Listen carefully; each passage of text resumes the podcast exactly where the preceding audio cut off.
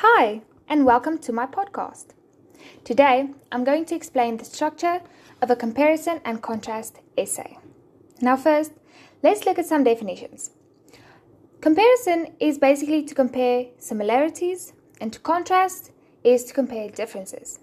An essay, as you know, is just a piece of writing, short or long, on a particular subject.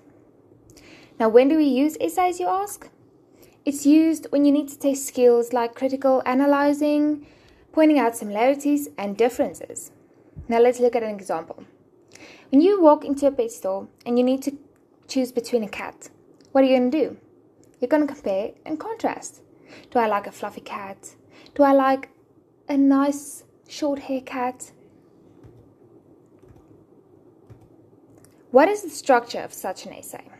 Well, there's two examples. You can structure by subject, meaning you have two subjects. Let's pick cats and dogs.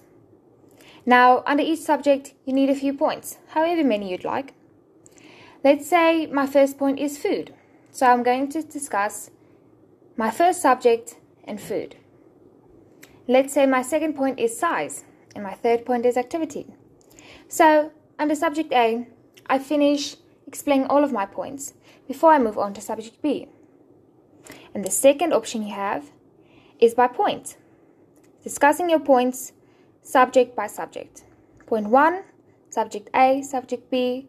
Point 2, subject A, subject B. Now, like any good essay, you need to plan.